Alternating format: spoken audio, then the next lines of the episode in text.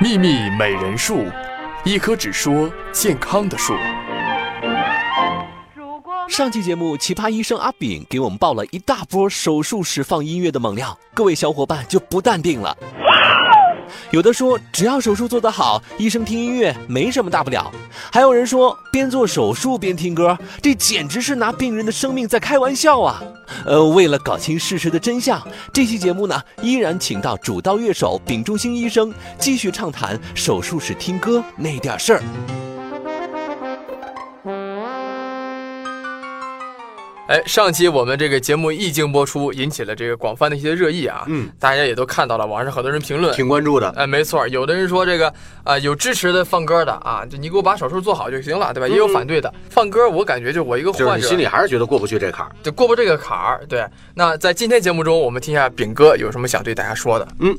其实说到手术室放歌呢，这是我在那个奇葩大会上给大家展示的一个片段啊。是的，其实这个音手术室放音乐仅仅是一个表面的现象，不是不是说每个人都这样。对，不是每个人都需要放歌才能做手术的。那么需要放歌的这些人，只是他的一种工作习惯，也许是他在他的师傅带他的时候。就放就就就给他留下了这么一个习惯，留下了一个印象，所以说他觉得自己在进入这种手术这种很神圣的时候，需要一种仪式感。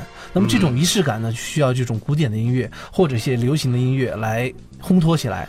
同时呢，他已经习惯了这种工作模式，就像我们平时比如说开车的时候要听听 radio 啊，那么是一样的。那他希望自己保持一种。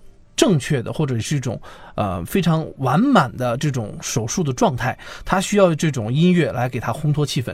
同时呢，他也希望这种音乐能给他的整个手术团队带来一种非常高效率的这种节奏。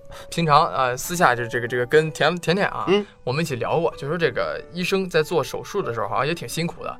没错，其实除了日常的这种手术安排之外呢，我们在急诊经常会有不确定的这种急诊手术来，这就是说我在奇葩大夫上说那些大活儿。那么对于像我这样一个当时的实习大夫啊，是非常期待夜里来大活的，因为。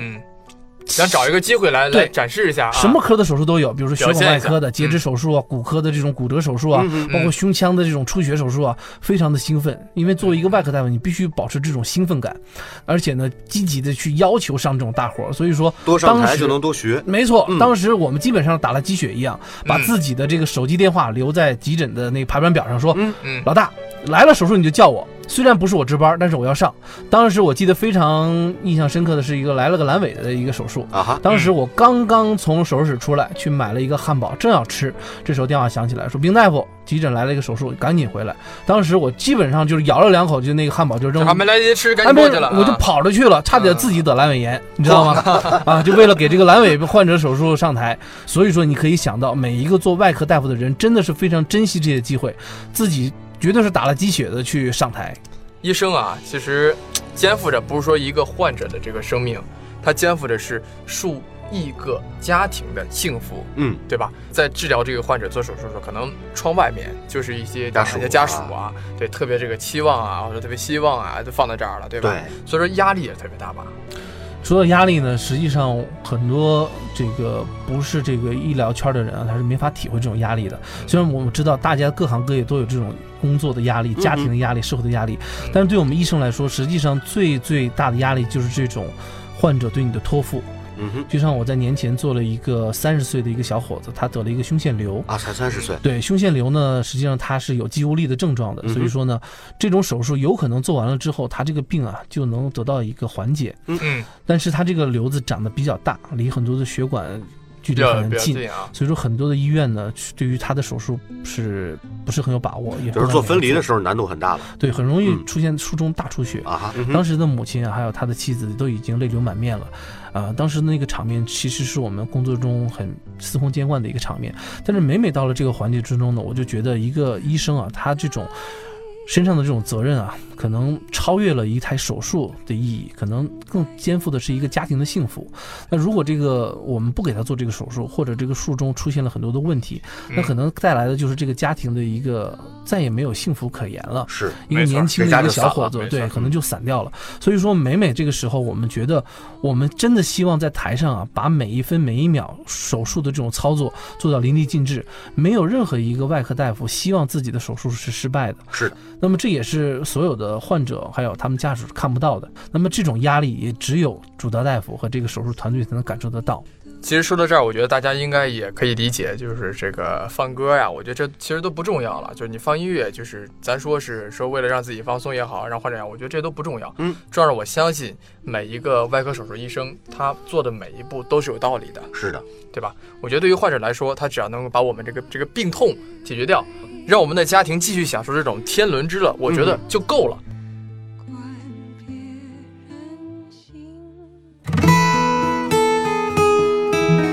秘密美人术，健康生活由此起步。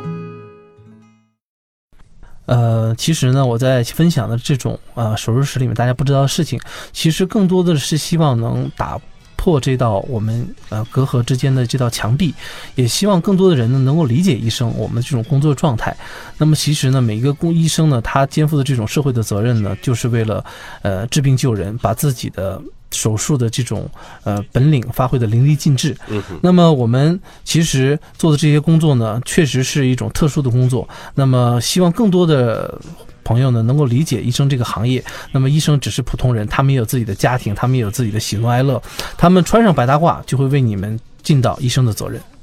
呃，到我这儿说呢，我反倒想起了当年刚跨入大学校门的时候的这个第一堂课。每一个进入医学院校的学生，开学第一课一定是念医学生誓言，第一句话就叫“健康所系，性命相托”，这是一种承诺，也是一种责任。在最后，我相信很多这个朋友听完我们本期节目啊，也肯定很多自己的看法，对吧？呃，欢迎您在我们节目下方留言，啊，也欢迎大家添加胸外阿炳的个人微信与我交流互动。我的微信号是胸外阿炳的拼音首字母大写 x w a b 后面加上二零一七，也欢迎大家和我一起让我们的医学知识变得流行起来。好了，今天的节目就是这样，下一期炳哥会继续来到我们节目的现场，来告诉大家做心肺复苏竟然可以利用最炫民族风，那这到底是什么情况呢？下期节目为您揭晓，拜拜，拜拜。好，再见，下次见。在这世界上，男儿到底算是龙是虫？谁是大英雄？谁是？